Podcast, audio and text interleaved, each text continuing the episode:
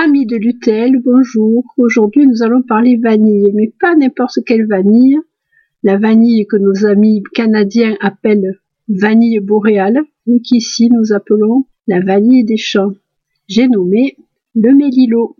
Le mélilo quesaco. Eh bien, il s'agit d'une plante assez commune, ma foi, qui fait partie de la grande famille des fabacées. Alors, les fabacées, c'était des plantes que, à l'époque de notre jeunesse, on nommait les papillonacées, avec des fleurs assez caractéristiques qui ressemblent à des papillons. Dans cette famille-là, on trouve la fève, le pois, le haricot, et puis d'autres plantes comme le genêt, par exemple. Alors les fabacées, elles ont la caractéristique de stocker dans des nodosités souterraines les réserves d'azote. Cet azote, elles le captent à l'aide de leurs feuilles dans l'atmosphère. Cela fait de toutes les fabacées d'excellents engrais verts et euh, on recommande d'ailleurs quand on arrache les petits pois ou les haricots, ben, justement de ne pas les arracher mais de les couper au ras du sol de façon à ce que les nodosités restent en terre et fournissent leur provision d'azote aux cultures suivantes.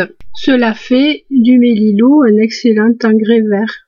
Outre ses qualités d'amendement, le mélilo est aussi connu comme plante mellifère et nectarifère. Je vous ai déjà alerté sur l'intérêt que présentaient ces plantes nectarifères.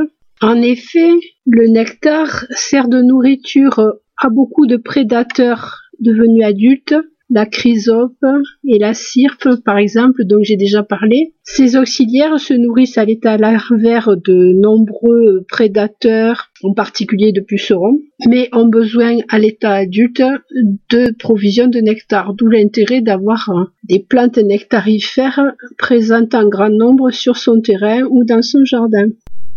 Alors, à quoi ressemble ce fameux mélilo? D'abord, penchons-nous sur tous les noms qu'on lui donne. On l'appelle aussi petit trèfle jaune, luzerne bâtarde, couronne royale, mais aussi herbopus, casse-lunette, trèfle des mouches et thé du jardin. Tout un programme. Il existe plusieurs variétés de mélilo, le Mélilotus officinalis à fleurs jaunes, le Mélilotus albus blanc, le Mélilotus italicus d'Italie, le Melilotus indicus d'Inde et le Melilotus elegans, élégant bien entendu. La plante est assez haute, elle peut mesurer jusqu'à 80 cm de hauteur. Elle a un port assez euh, dégingandé, évasé, très aéré, et elle porte en quantité des fleurs en grappe qui, selon les variétés, seront jaunes ou bien blanches. Des usages anciens montrent qu'il était présent en Europe, en Afrique du Nord et en Asie dès l'Antiquité. Et puis il s'est répandu comme d'autres plantes apportées par les colons jusqu'en Amérique, où il est connu, au Canada en particulier, sous nom de vanille boréale. Le nom de petit trèfle jaune vient de ce que la plante porte des feuilles trifoliées, c'est-à-dire en trois sections, mais contrairement au trèfle, elles sont dentelées. Le parfum de miel, plutôt léger lorsque la plante est fraîche, devient particulièrement intense lorsque les fleurs sont séchées, et celles-ci sont utilisées en cuisine et en pharmacopée depuis très longtemps. Le principe parfumant de la plante est la coumarine, et c'est ce qui fait sa beauté particulière, mais c'est en cela aussi que consiste son danger. La coumarine, en effet, peut se transformer si la plante est mal séchée en dicoumarol et le dicoumarol ça va être un anti-vitamine K et donc un anticoagulant qui pris à haute dose peut devenir extrêmement dangereux. Mais comme dirait Paracels, c'est la dose qui fait le poison. Penchons-nous donc sur cette coumarine. Un parfum extrêmement particulier, riche, qui comporte certes des notes de vanille, mais aussi d'amandes amères, de cerises, de foin séché, quelque chose de particulièrement suave et de très intéressant. On trouve aussi ce principe parfumant dans euh, la fève tonka qui depuis quelques années est à la mode, ainsi que dans la spirule odorante et je vous parlerai de ces deux plantes tout à l'heure. La coumarine, vous l'avez peut-être rencontrée euh, dans les années 70 elle était présente dans certains tabacs, en particulier dans l'Amsterdamer qui avait une suave odeur de pain d'épices, j'en garde un souvenir ému dans un coin de mes narines. Cet usage est désormais interdit en France et en Amérique, mais en Amérique, il pousse l'interdiction encore plus loin, c'est-à-dire que non seulement c'est interdit dans les tabacs, mais c'est également interdit dans l'alimentation. Je me rends compte que j'ai utilisé le terme d'Amérique qui, ma foi, est trop vague. Et oui, vous avez compris, il s'agissait des États-Unis. Donc en France, la coumarine est autorisée dans l'alimentation humaine. Elle est présente dans certains produits euh, traditionnels qui sont souvent originaires du nord-est de la France, puisque ce sont des usages qui souvent nous viennent d'Allemagne et qui de fait sont aussi présents en Alsace et en Moselle. C'est par le biais de la spirule odorante que la coumarine arrive dans l'alimentation humaine. En France, le mélilo n'ayant un usage que confidentiel et souvent familial. Je vous suggère, pour avoir une idée de comment l'utiliser en cuisine, d'aller sur un site canadien. Alors en plus du délicieux accent, vous aurez des tas d'indications. Il s'agit du site qui s'appelle l'atelier du goût et le titre de l'article c'est le mélilo. Les fleurs séchées sont utilisées pour parfumer du lait ou de la crème qui pourra servir ensuite à faire euh, par exemple une crème anglaise. Le présentateur suggère aussi de l'utiliser dans du tiramisu puisque ça s'accommode bien des notes de café. Mais je vous laisse la surprise, il y a des tas d'autres usages. Voilà, on peut l'incorporer aussi dans la pâte de gâteau divers et variés. De quoi surprendre les papilles de vos amis. Le mélilo est par ailleurs une plante qui est présente dans de nombreuses régions. Elle supporte toutes sortes de sols, même si elle a une préférence pour les sols calcaires et filtrants. Ses racines puissantes lui permettent de s'installer dans l'argile. Elle peut pousser jusqu'à 2000 mètres d'altitude, ce qui fait qu'elle a une aire de répartition qui est vraiment large. Et son exposition préférée, c'est un talus au soleil. Ce qui fait qu'on la trouve en particulier en bordure de chemin, sur les talus, et en bordure de voies ferrées également. Sa présence sur tout le territoire a fait que ses usages médicinaux se sont bien répandus et se sont généralisés. Le mélilo, dont l'usage est déconseillé aux femmes enceintes et allaitantes, a de nombreuses propriétés. Antispasmodique, antiseptique, diurétique et calmant. Il est indiqué dans les névralgies, l'excitation nerveuse, l'insomnie, les spasmes gastriques et intestinaux, les douleurs en liaison avec les règles, les infections des voies urinaires.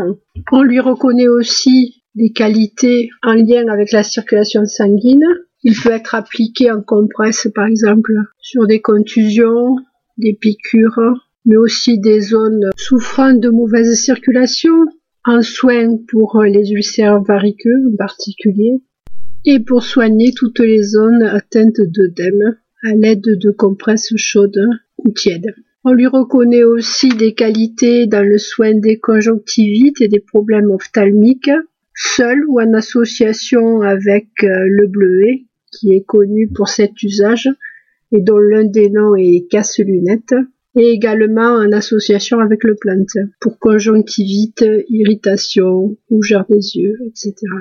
La coumarine a un effet légèrement anticoagulant, tout dépend des doses bien entendu, et il faut euh, agir avec prudence. On se souvient que c'est la modification de la coumarine suite à une association avec des moisissures lors d'un mauvais séchage qui fait apparaître le dicoumarol et le dicoumarol par contre euh, est extrêmement toxique et il peut être utilisé en particulier comme morora car c'est un anticoagulant qui est extrêmement puissant. Les posologies parlent pour une administration en interne de doses de 40 à 50 grammes de sommité fleurie séchée pour un litre d'eau bouillante, à laisser infuser 10 à 15 minutes. La dose à ne pas dépasser étant de 3 à 4 tasses par jour, dont une couchée. On pourra l'associer avec de la vigne rouge pour traiter les troubles bénins de la circulation. Je ne peux que vous conseiller de vous adresser à un phytothérapeute ou à un herboriste, enfin ceux qui restent, pour utiliser cette plante. Petite précaution supplémentaire, certaines personnes font une allergie à la coumarine. Ça rassure pas, je reconnais. Et pour certaines personnes, elle est photosensibilisante. Donc, euh, précaution, précaution. N'ayant pas toutes ces informations, je l'ai utilisée il y a une trentaine d'années. La coumarine était donc présente dans de la spérule odorante. Et j'en ai donné à mon petit garçon à l'époque, infusé dans c'était délicieux. Bon, il n'y a pas eu d'effet secondaire, mais j'avoue que maintenant, avec toutes les informations que j'ai, j'hésiterai beaucoup à lui en administrer. C'est ce qui démarque l'époque où on avait des informations par le biais de un ou deux livres et les jours d'aujourd'hui où nous avons à disposition des tas de sites, tous plus précautionneux les uns que les autres, qui nous aident à la découverte mais qui ne nous rassurent pas. En période de pénurie possible de médicaments, voilà qui fait poser des tas de questions. Allons-nous renouer avec les usages anciens? Le mélilo est euh, utilisé depuis les Égyptiens. Dans la Grèce antique, il était considéré comme astringent, apaisant des affections cutanées et des maux de tête. Avicenne, bien connu dans la médecine arabe, le préconisait dans les affections du foie et de la rate. Tombé en désuétude en Europe, sauf dans la médecine populaire au XIXe siècle où il soignait les douleurs abdominales et les inflammations de l'utérus. Il a retrouvé des usages au XXe siècle grâce à la recherche et on lui a reconnu des qualités dans le cadre des maladies d'insuffisance veineuse et lymphatique.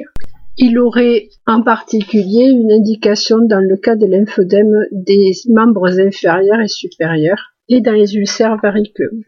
Mais bien entendu, son parfum excellent faisant sa force, on peut le cantonner à la cuisine, à quelques préparations culinaires, et pourquoi pas dans l'usage suivant qui est préconisé dans un vieux livre de cuisine, à savoir embourrer le ventre, comme dirait Pagnol, de la lièvre, non, du lapin domestique, afin de lui donner un goût euh, de lapin de Garenne, et ceci juste avant la cuisson.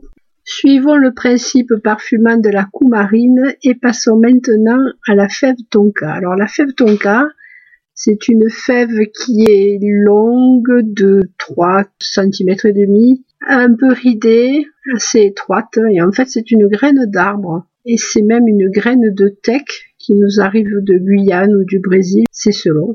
Donc elle est ramassée, extraite de son enveloppe, séchée, trempée ensuite dans de l'alcool pendant 24 heures, et puis remise à sécher jusqu'à être enfermée dans un récipient hermétique. On se souvient que la coumarine doit être stockée à l'abri de l'humidité. Et cette fève tonka, elle va pouvoir entrer dans la composition de pâtisseries en particulier. Je vous recommande les chocolats à la fève tonka si vous ne connaissez pas l'accord chocolat noir fève tonka merveilleux. Et puis on peut aussi l'ajouter dans des crèmes, hein, comme ça a été dit précédemment, sous forme râpée la plupart du temps. Vous savez, avec ces petites râpes qui peuvent servir aussi à la noix de muscade. Tout là encore est dans le dosage. D'abord parce que c'est une épice euh, fin qui est extrêmement précieuse. Et puis le parfum est puissant, donc point n'est besoin d'en mettre énormément. En plus des desserts, elle peut rentrer dans la préparation de purée, euh, purée de citrouille, de pommes de terre ou de patates douces. Elle a les mêmes usages que la noix de muscade. Un des usages que l'on n'attendrait pas, c'est la parfumerie, où finalement elle est très utilisée. Elle fait partie de la famille des notes poudrées, où on va voir aussi euh, la violette, la poudre de riz, l'iris. Elle est utilisée comme note de tête persistante. C'est un parfum qui a une bonne tenue. La fève tonka est synthétisée depuis 1868 et elle est incorporée en particulier dans un parfum de 1882 qui s'appelle Fougère Royale d'Oubigan. Pour avoir une idée précise de l'odeur de la fève tonka, et eh bien pensez au petit pot de colle Cléopâtre que nous reniflions avec délice quand nous étions enfants. C'est exactement ça. La note d'amande fitant particulièrement présente. On retrouvera la fève tonka dans des parfums prestigieux, en particulier dans les maisons Guerlain et Hermès. Je vous en cite quelques-uns. La petite robe noire, par exemple, chez Guerlain, Jiki, l'eau de Lacoste, Narciso rouge de Narciso Rodriguez, mon premier parfum de Lolita Lempica, Chalimar, l'heure bleue aussi, qui est un parfum assez ancien et qui est remarquable pour ses notes poudrées. Samsara, Vétiver Tonka chez Hermès, Code d'Armani, Lion de Chanel, Le Mal de Gauthier, Hypnose de Lancôme, Hypnotique Poison de Dior, Allure pour l'homme de Chanel et Vaina et Oscan chez euh, Sylvain de la Courte. Voilà, vous ne pourrez plus dire Tonka connaît pas, si ça se trouve, vous en avez dans la salle de bain. Un dernier clin d'œil à la coumarine et à son parfum suave de pain d'épices, miel, foin séché, amandes, cerises, et j'en passe. Avec l'aspirule odorante. Alors l'aspirule, c'est une petite plante que j'aime beaucoup, qui est très méritante, qui fait un couvre-sol magnifique en zone sous bois. Si vous avez un petit coin frais dans le jardin, invitez-la. Alors une plante pas très grande, 20 à 30 cm, avec euh, une tige centrale carrée et des feuilles verticillées autour. Alors qu'est-ce que c'est que verticillé En fait, imaginez euh, les rayons d'une bicyclette, ben, c'est un peu pareil. Les feuilles en fait sont euh, arrangées en rosace autour de la tige centrale et euh, montent étage après étage jusqu'au petit bouquet de fleurs présent dans la spérule, un petit bouquet de fleurs blanches assez discrètes ma foi, des fleurs en forme de croix, toutes petites et qui sentent très très bon. Alors là aussi, les, les noms abondent. Il faudra faire votre choix entre petit muguet, muguet des dames, reine des bois, thé suisse, belle étoile, et herbe à la Vierge, puisqu'on raconte que la Vierge Marie en aurait glissé quelques brins dans la paillasse de l'enfant Jésus pour la parfumer. Cela occasionna des rites jugés païens par l'Église, c'est-à-dire que les mamans suspendaient des petits bouquets d'aspérule au-dessus des berceaux des nourrissons, usage qui fut interdit par la suite. L'aspérule est un gaillet et les gaillets sont des plantes fort usées pour se reproduire. L'aspérule, par exemple, fait un petit fruit accroché qui va pouvoir se promener dans les toisons des animaux. J'en avais déjà parlé, ça s'appelle la zoocorie. On se sert des vêtements de l'homme ou de la fourrure des animaux pour se promener et pour aller se reproduire plus loin. Dans la famille des gaillets, il y a aussi le gaillet gratteron. Alors là, c'est toute la tige qui rêche et qui va s'accrocher, s'entortiller dans les vêtements ou sur le poil des animaux. Les gaillets appartiennent à la famille des rubiacées. Alors rubiacées parce que en fait on reconnaît le mot rubis, rouge, et les racines des gaillets, qui sont pourtant toutes fines et toutes ténues, ont la particularité de produire une belle couleur rouge qui sert à teinter la laine. L'aspérule était utilisée autrefois en substitut du tabac additionné avec de la menthe et du tucilage. On lui attribuait des qualités de longévité, en effet, le roi Stanislas Ier de Pologne, qui s'appelait aussi Lesinski, en buvait tous les matins et il est mort en 1766 à l'âge de 89 ans et on attribue sa bonne santé et sa longévité à la tisane qu'il prenait tous les matins. Les racines, comme toutes les racines de gaillet, sont extrêmement fragiles, donc quand on ramasse, il vaut mieux découper. Souvent, on ramasse au moment de mai, au moment où les fleurs sont présentes. Il faut faire attention quand on récolte de ne pas emporter en même temps ce qui pousse dans la même situation, c'est-à-dire l'encolie par exemple qui est toxique ou le muguet, le vrai muguet donc, qui lui aussi est toxique. Le séchage doit être soigneux. On peut garnir des oreillers euh, avec, c'est très très agréable. L'odeur est particulièrement suave. On peut aussi fabriquer des petits sachets antimites qui euh, donneront à votre linge un parfum de foin coupé euh, absolument délicieux. On lui attribue des qualités répulsives contre les mites, mais le parfum ne persiste pas au-delà d'une année. Les fleurs et les sommités fleuries rentrent dans la composition de plusieurs vins et liqueurs, en particulier un vin pétillant que j'ai eu l'occasion de fabriquer, et c'est vrai que ça pétille. C'est le vin de mai, qu'on appelle aussi métranque ou mévoine. Alors 3 grammes par litre. En Allemagne, on utilise aussi la spirulotorante pour parfumer charcuterie, saucisses, saucissons et viande braisée. Et on attribue aux packages qui contiennent de la spérule des qualités augmentant la lactation des ruminants. La spérule se plante et ne se sème pas. Vous pourrez l'inviter en bordure de murs ombragés en couverture sous des cassissiers et des groseilliers. Et en mariage, donc, on en a parlé déjà avec Ancoli, muguet, mais aussi pulmonaire, vert japonaise, dicentra, ce qu'on appelle les cœurs de Marie, et digital. On raconte que les animaux qui en consommaient beaucoup avaient les os colorés en rouge, mais ça n'a pas été vérifié, ça me semble assez fantaisiste. Donc si vous avez l'occasion d'aller à la fête de la, bière euh, à Berlin, on vous servira avec la bière du sirop à la spirule qu'on peut rajouter à la boisson et qui lui donne un goût particulier. Dernier usage, bien rétro, mais pourquoi pas. Au Moyen Âge, on répandait sur les sols des jonchés de végétaux. Jonchés, ça venait de jon en fait. Hein. Comme on ne balayait pas tous les jours, euh, ben, on mettait des végétaux au sol et puis de temps en temps on ramassait le tout, on le jetait par-dessus bord dans les douves et on recommençait pour avoir des sols à la fois isolés et à peu près propres. Inutile de vous dire que la spirule rentrait dans la composition de ces jonchés odorantes et qu'elle était fort appréciée. Voilà, j'ai fini ma pérégrination au pays de la Coumarine. J'espère ne pas avoir été trop confuse. Voilà, je vous dis à très bientôt, portez-vous bien et allez faire un tour du côté des épiceries fines pour voir à quoi ressemble la fève tonka. Vous m'en direz de vos nouvelles. Je vous dis à la prochaine fois, portez-vous bien.